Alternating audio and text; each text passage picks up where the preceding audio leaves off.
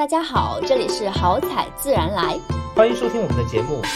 好彩自然来，我们讲述年轻人与中式玄学的故事，在这里发现命理和风水给年轻人的生活指导，搞钱、搞事业、搞对象，人生重大决策，让我们用玄学的角度看。一看。大家好，我是新桃。大家好，我是新素。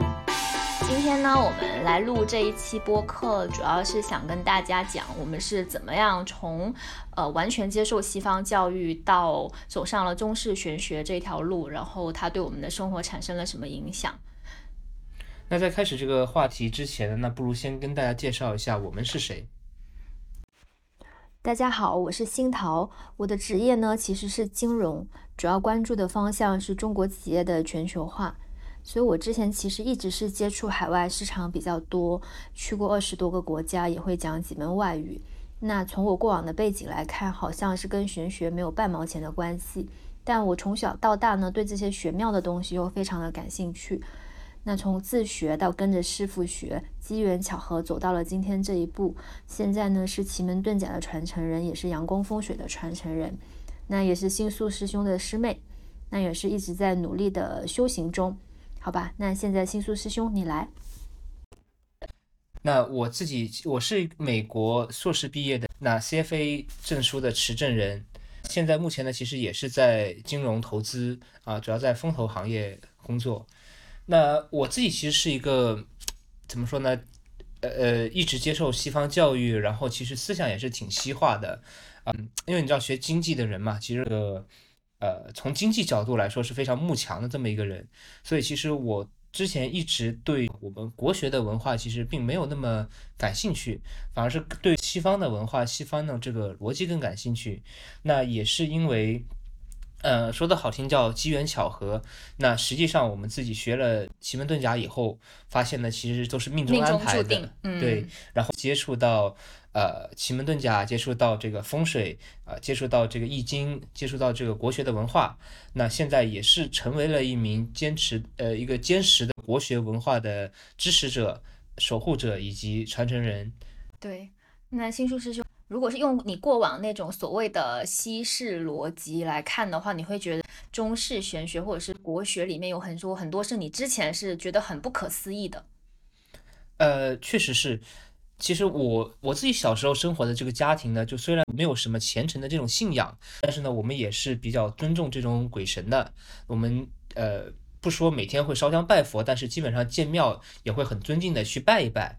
但是随着我自己的去成长，去接受这个西方教育啊，就是因为一直接受西方的这个逻辑式的教育，那当我想用科学和用逻辑的这个角度去思考。呃，无论是西方的这个神话也好，还是东方的这种神话也好，或者把它统称为玄学这样东西来说，呃，其实在我的这个教育或者是理论体系里面，它是完全不成立的一个事情。那就是它是不可被证明的，我理解是这样子，是吗？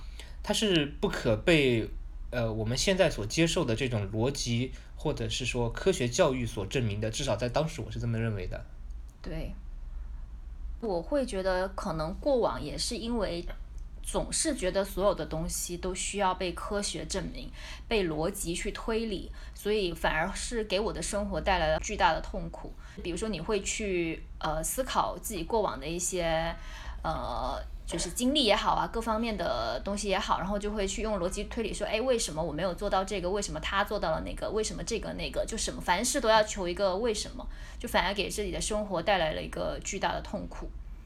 那是学了奇门遁甲之后，其实你打开自己的命盘，那发现，哎，其实所有的事情都冥冥之中在那里注定好了。对，就是你什么时候去打开那一把钥匙，然后去开启一个你生命中的课题，去解答它。而不是说，呃，去解释为什么。就我会觉得这可能是，呃，中式的思维习惯跟西式会有很大的不同。可能西方是会认为说，啊，我首先要有个假设，然后我可能再去做一些实验去证明它。那如果这个证明被证实了，那我就会把它奉为类似真理一样东西，我去执行它。对，但是中式可能更多的是说，哎，我不告诉你什么东西，你先去体验，体验之后，你可能自己再总结出一些，呃，领悟吧，体体悟。对，所以就是更注重体验的这个部分。啊，原来是这么理解的。但其实，呃，我跟新桃有一点不同。新桃其实一直是比较喜欢这种中国文化的，对，而且也是一个比较理想主义、浪漫主义的一个人。对，然后我其实我在看这些问题的时候相当理性。那当时我在刚刚接触到奇门遁甲的时候，其实我是带着很强很强的 ego 去的。对我还是在用。呃，尝或者说尝试在用西方的逻辑、西方的科学的这种验证方法去看待这一门学科或者看待这一门技术的，呃，但是我会发现，其实它即使是在西方的非常严用严谨的逻辑啊，或者是说学这个呃逻辑或者是说科学的验证方法里面，呃，这门学说依然是成立的。那我举一个例子，那比如说像老师上课教我们的这些东西。啊，我们师傅教我们的东西，那他并没有说针对我个人的这个过往的经历，他并不了解，或者是说针对我个人的啊，我们叫的八字也好，或者是说命盘也好，他并没有看过，他只是教呃一些理论的知识。但是我当我把这些理论的知识跟我自己的实际发生过的经历去结合起来，我发现一切都是说得通的。所以从这一个角度，就是呃，anyway，从时间的这个角度来说，呃，我确实认为这一门技术是。符合我之前认可的西方的呃逻辑理论体系，或者说科学研究的这个体系，所以也才让我有了走进这个大门的呃第一步，并且在这里面越走越深。那你能不能举一个例子，就具体的例子，就是让你 shock 到了哇，你就会说天哪，原来这个东西这么玄妙，居然就能把我过往的这个东西给解释透了，或者是说哎提前可以预测到。那我举一个例子，就是呃，我如何去开始学习奇门遁甲的这一门技术吧。啊，那其实当我刚刚开始学习的时候，我去打开我的命盘，那我发现走到我在学习的呃奇门遁甲开始接触这个东方玄学的时候，其实我有一颗，就我们奇门遁甲里面叫做九星，有一颗天瑞星。嗯，天瑞星所代表的就是学习啊，然后开门代表开始。以及我这个引干，就是我为什么会做这个事情，是由啊我的一个非常好的一个朋友带来的，对这些信息都能够看得到。嗯，对，就是冥冥之中都是注定好的。然后呃，虽然星宿说我是一直是对中式的文化呃或中式的玄学、东方的玄学是有那种天然的这种亲近感的，对，但其实，在一开始的时候，我其实也是那种就很朴素的去相信，也没有是从心底里面说去真实的去臣服于它。我不知道用臣服这个词来说是不对，但是我以前只是很朴素的觉得这个东西 OK make sense，但是我没有去很透彻的去理解它。但是当我系统的把呃奇门遁甲的这个东西。学习了之后，然后也去实践了之后，我就会发现，原来人真的太渺小了，在宇宙当中，就是其实你是受着我们说九星天上星星的影响，呃，你所在的这个环境、地利的这个影响，人的影响，就是人在天地之间，其实受很多能量的影响，而且你作为一个在生活在三维世界的人，你都没有办法去用你的眼耳鼻舌身意去感知到的那种那种东西。啊，确实，就是当我们打，就是学完了这门技术，当我们打开自己的这个，我们叫做是人生说明书，会发现其实呃，一切都都是被怎么说呢？都是冥冥之中有安排的。其实我想补充一点，就是说，除了说呃，当我们感知到这个可能在我们的世界之外有另外一种力量可以呃主宰着，或者说是引导着我们的这个人生轨迹。除此之外呢，其实从我个人的角度来说哈，因为我之前其实一直是一个无信仰者，但是其实我现在就有感受到这个信仰的力量，呃，而且我认为这个是个好事情，对，就是我认为世界上任何的一个宗教，它都不会教人去变变坏啊，都是向善的，对，都是去引导别人去向善的。但其实如果你没有信仰的话，其实你很少有东西去啊。指引你也好，或者是约束你也好，那当你去，我不不管这个信仰是什么哈，然后你去有了这样的一个信仰之后，其实你会通过自己不断的向善，然后会得到很大的一个内心的能量。对，所以其实我奇门遁甲也好，风水也好等等这些文化，其实都是源于中国的这个易经。对，易经本身就是一个呃，其实就是一个教人向善的，教你怎么样去做人的这么一套理论。那我通过去学习这种术数的东西，其实让我对这个它背后隐藏的这个道道理的这个部分，其实越来越感兴趣。然后让我自己去学习啊，这个中国古人去如何为人的这种。怎么说艺术也好，或者是说价值观也好，啊，其实我自己认为，对我的整个生活，对于我自己跟周边人的关系，对于我自己，呃，原来自己内心，比如说纠结的东西，其实有，或者是说对我自己跟我自己个人和解，啊，是有很大的一个帮助的。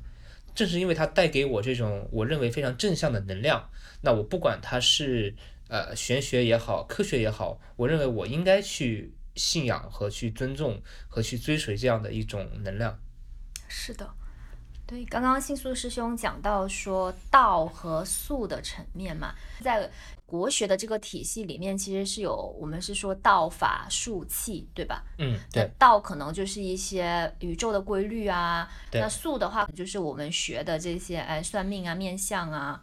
就是这种风水啊、风水啊、技术类的工作，就这个是一个一些古人留下来的一些方，我可我理解为方法论的东西。对对，呃，其实我想插插一句啊，其实之前很多人可能会认为哈，像这种八字也好，呃，奇门遁甲也好，或者梅花易数啊啊，大小六壬这种，其实是玄学的一部分，它引用的是一种神秘的力量。那其实不是的，其实它更多的就是一门技术，而不是一个法术。对，那刚刚讲到了道跟法，讲了呃道跟术讲了，法没讲好，法就是新书生有讲的法术的这个层面。那这里面可能就包括一些符咒啊，一些法事啊，一些呃可能更神秘的东西。那新桃，那你学习了之后，对你的生活啊有什么样的改变呢？我觉得是从内到外的一个巨变。哦，怎么讲？对，就是其实，在呃一八年以前吧，我一直是生活在巨大的痛苦之中。为什么呢？新师兄现在要跟我讲相声啊，我现在在是在做一个捧哏。对，是是这样的，就是我从小到大都是那种非常敏感，然后又会呃思虑顾虑比较多的人。火。对，然后就是我没有学奇门遁甲，没有看我自己命盘之前，我不知道这个东西其实是我冥冥之中的一些影响。但我就是一直生活在一个非常巨大的痛苦之中。我我很努力，然后我也很好强，我也很想做一些事情，但我总觉得我好像被某种力量压制住了。每当有机会的时候，我会怀疑我自己，哎，我行不行啊？当我做到一百分的时候，我会觉得自己可能只有六十分。但我如果做到六十分，我觉得自己是个垃圾，就是是在那种巨大的痛苦和怀疑之中在生活的。可太痛苦了。对，这个是心理层面。那我学完。之后呢，我知道了哦，原来是就所谓的是说，哎，你可能有一些能量入目了。那我们所谓的入目，就是说你那个能量被压制了嘛，被封印了，被封印了。对，那你解开了那个能量之后，你会你自己会有很明显的感觉，就是你觉得自己打开了，就是你终于可以容纳好的跟不好的东西都进来你这里，因为你自己本身已经足够强大了。就是佛学里面说的这个本自具足嘛，就是你把这个本自具足的东西打开了之后，你就强大了，你就不再不再有那么的痛苦，不再有那么的呃去怀疑自己，就变得非常的自信，非常的笃定。然后这个我觉得是可能个人的情绪方面的。那第二个呢，是我觉得更重要的是你坚定了自己的人生使命。我一直觉得人来到这个世界是有使命的。就不然，为什么你会成为一个人？就是你来到这个世界，呃，在扮演着你，比如说你父母的小孩啊，你未来可能会成为别人的父母啊，你在这个公司工作啊，你做这一份事业啊，你是一个老板啊，你扮演的每一个角色，一定是里面是蕴含着你的人生使命的。就是是老天让你来来这人间一趟，是要去学习这些课题，去圆满你自己的人生。那奇门遁甲是让我更好的知道了哦，原来我的人生使命是什么。对，那我认清楚了这个使命之后，这个过程中发生的磕磕绊绊，所有的小事情对我来讲都只是擦伤，就是我不会再觉得说自己好像哎，比如今天发生一个什么事，哎，要死了，要怎么怎么怎么啦。对我不会，我会觉得就知我一直在往我的人生使命再去走。这个给了我巨大的能量。那第三个点呢，就是我在为人处事方面，就也变得非常的自洽，或者应该怎么去形容呢？就是我觉得是变成那种无可无不可的状态，就是我能够看到别人的好，或者是我我看到了别人的不好，那我会觉得是不是可能是是不是我心里有这个阴暗面，所以我去反射到了人的不好。对，但是就是说我不会去像以前那样，就是老是去看到别人的这个那个，然后就是去纠结这些事情。就以前更多的是说我对自己很不满意，所以我老是看到别人我也不满意，就对自己苛刻，对别人也很苛刻。但我现在因为我自己我自己入梦的能量被打开了，我放过了自己，我也放过了别人，对，就变得整个人非常的有慈悲。尤其是当我看过很多命盘之后。我打开那个命盘，我就已经知道了他为什么会成为今天这样子，他未来将成为什么样的样，怎么样子，这里面是什么能量在指引？就当你看得很清楚的时候，你就会升起那种无限的慈悲之心，就你就知道了哦，原来是这样子的。那每个人都有他自己的来龙去脉和他的和他的这个图，你看清楚了，你真的就一整个人你都你都释然了，然后你就会觉得嗯。大家都蛮好的，就 peace and love 的这种状态。那我觉得我跟你其实是相似的。我觉得第一点是它能够帮我解决很多实际的问题啊，因为大家其实知道这几年经济环境不是特别的景气，尤其是这个金融行业不是特别的好干。呃，我的工作也遇到了一些困难，让我其实有很多的这个职业上的担忧啊。但是在我用这个奇门遁甲的方法去调整了这些能量的时候。呃，我自己的一个明显感觉是，调整完之后，我工作中的这个机会，呃，多了很多。其实它也帮助我解决了很多这个工作上焦虑的问题，帮我解决了很多这个工作实际上的一个问题。那第二个呢，是其实对我自己啊人生观、价值观，或者说跟自己和解的一个改变。就是当我知道了，我看了我自己的这个所谓人生说说明书之后，啊，我知道一切都是注定的。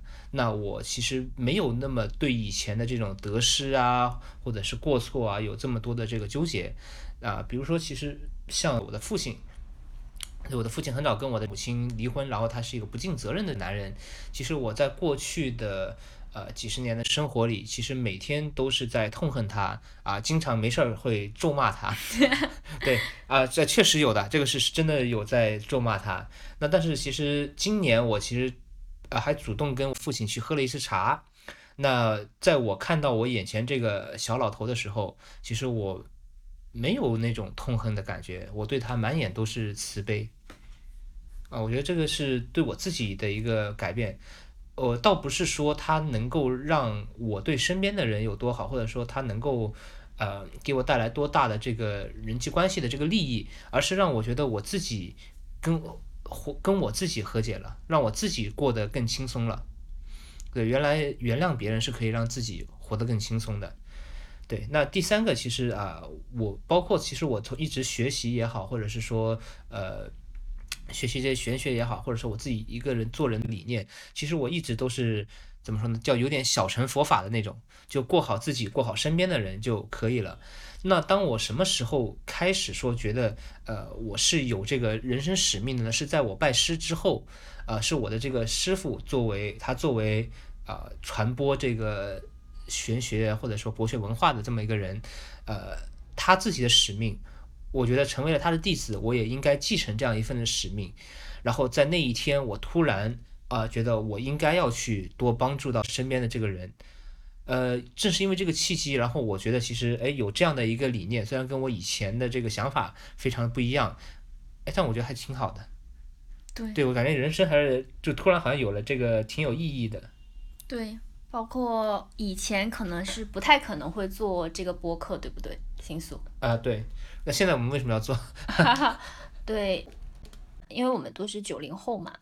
其实，呃，目前在播客的受众里面，应该也很多是跟我们差不多年纪相反的，就八零后、九零后、零零后都有。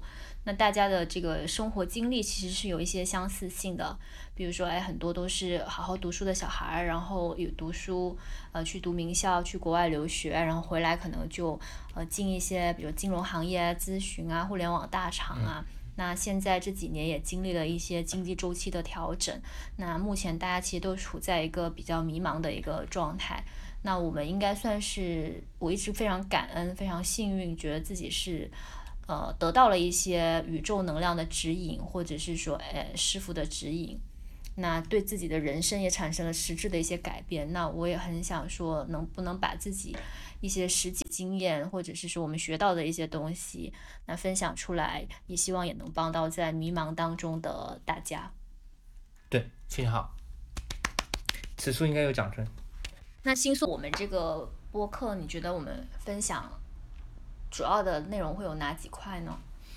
那我会觉得我们可以，一个是可以站在一个年轻人的角度啊，来跟大家探讨一下，其实大家会比较关注的一些问题。那比如说啊，求财的问题啊，求职的问题啊，包括这个婚恋的一些问题。那可能站在我们的角度，会呃，通过这种玄学的这个方式，通过这个国学的一种思维和方式来去。给出我们自己的一些想法，看看能不能帮助到大家。那另外呢，是我们想尽量呃一些简单的，大家随手就非专业人士可以做到的一些方法啊，能够让大家有一些小的 take away，可以改善改善自己身边的这个能量场。能量场对，然后改善改善自己的这个小运程吧。是的。你觉得你学了这个奇门遁甲之后，呃，你？对你有什么改变？就是你以前不会去做的事情呢，现在又会去做，是什么？我觉得我好像对我来讲，没有说以前不会做，然后现在去做的事情，更多的是说我以前在做，呃，然后我现在会更加虔诚的去做的事情。那你举一个例子。呃，比如说我以前会，我这几年都是早睡早起嘛。